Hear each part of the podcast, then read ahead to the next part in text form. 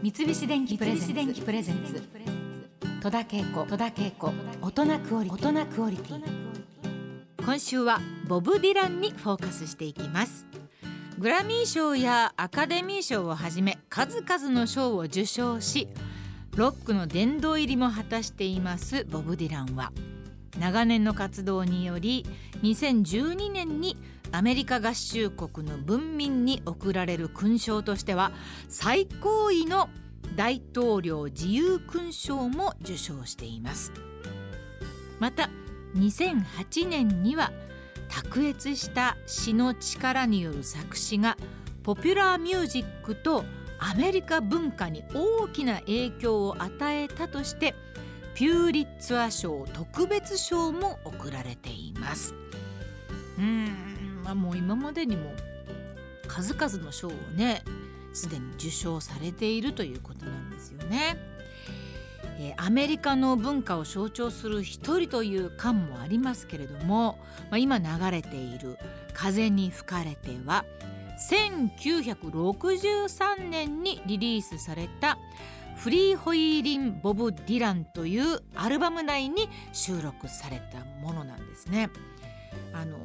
超スタンダードなナンバーなのででも1963年もうすごいだいぶ前に出た53年経ったってことですか？ねだから今も歌われてるってことなんですからこの先ずっと歌われるぐらいのもうとスタンダードナンバーなんだと思いますね、えー、どれだけの砲弾を発射すれば武器を永久に廃絶する気になるのかなど平和を願った内容でメッセージ性や印象の強いフレーズが散りばめられ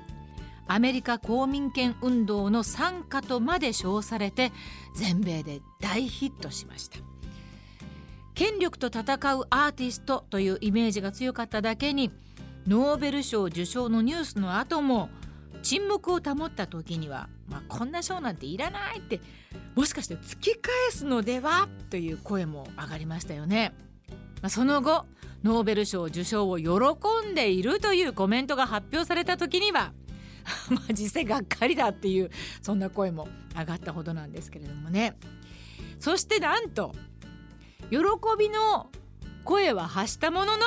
授賞式は戦略があるためセレモニーに出席できないと 欠席を表明されました。一体どんな感じの戦略だったんでしょうかね。ボブ・ディランの本名はロバート・アレン・ジママン。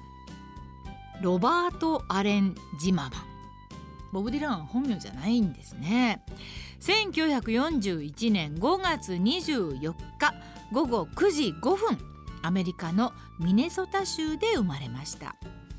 母方の祖父母はロシア。現在のウクライナの出身で帝政ロシア時代のユダヤ人迫害を逃れてアメリカへ渡った移民だったそうです。石油会社に勤めていた父の仕事は順調でロバートは何不自由ない環境で愛情に包まれて育ったといいます。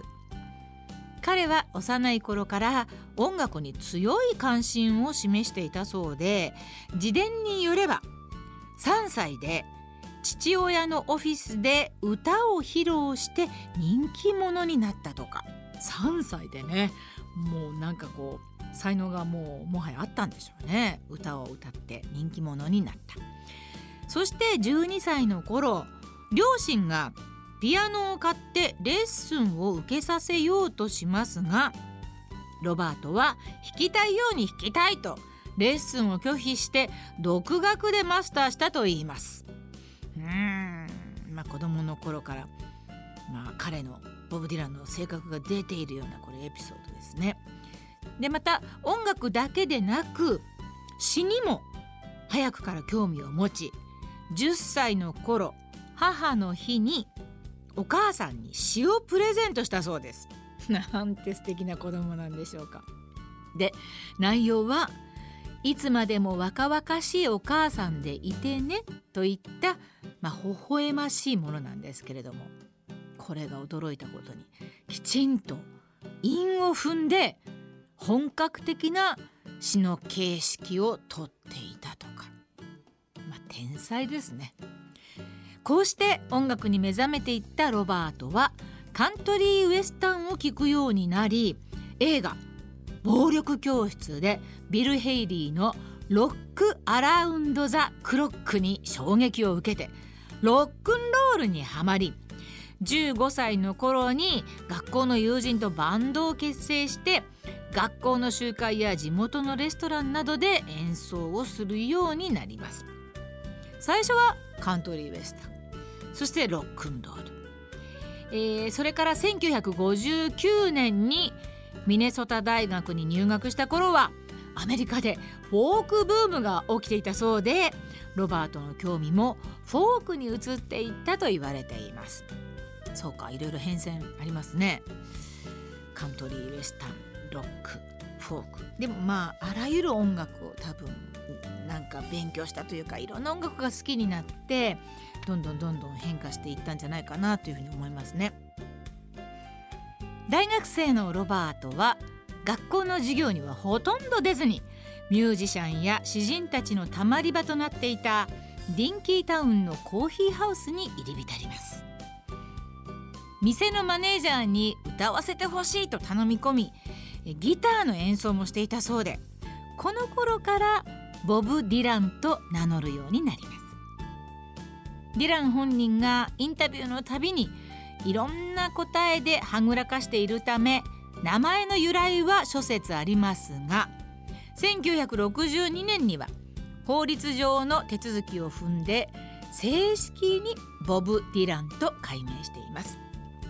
ロバートっていうもちろんね最初の名前もいいんでしょうけれどボブ・ディランってなんとも響きのいい素敵な名前だなというふうにずっと思っていたのでどうしてこれに変えたのかは 知りたいところではありますけれどもね。そしてボブ・ディランは1961年にニューヨークに行きブルースシンガージョン・リー・フッカーの前座を2週間にわたって務めキャロリン・ヘスターやハリー・ベラフォンテラのレコーディングに初めて参加しますがこの時に彼が演奏をしたのは実はギターではなくハーモニカだったそうです。でこの時にプロデューサーに気に入られたことでコロンビアレコードと正式に契約し62年3月にアルバム「ボブ・ディラン」をリリースしますただしこの記念すべきデビューアルバムはほとんど売れなかったとかそんな風に聞いておりますまあ、ざっと駆け足でボブ・ディランあのいろいろ勉強してきましたけれどもほぼ100%に近いぐらい知らない話ばかりで あのもうちょっと私たちはあの歌詞の内容をいろいろ勉強しないとダメだなというふうにただこうなんか いい歌だなとかいいことを言っているんだなぐらいにしか思ってなかったので、まあ、今回あの受賞していろんな詩がねあのテレビなんかでも説明されたのでああなるほどそういうことを言ってるんだなということを改めてあの分かったところなんですけれども、まあ、これからもうちょっとあのあそういえば私がこの間 急に話が違いますけれどもあのラスベガスにちょっと行ってたんですけどその前にボブ・ディランがラスベガスで歌ってる時にこの受賞を聞いたっていうふうに聞いてるんですけれどもうん、そうなるとあのなんかボブ・ディランのライブもやっぱり私まだ一度も見たことがないのであの見てみたいなっていうなんかこうににわかファンじゃないですけど きっとそういう人も多いかもしれないけどやっぱり一度は生で聞いてみたいっていうふうに皆さん強く思ったんではないかなと思います。三菱電機プレゼンツ。戸田恵子。大人クオリティ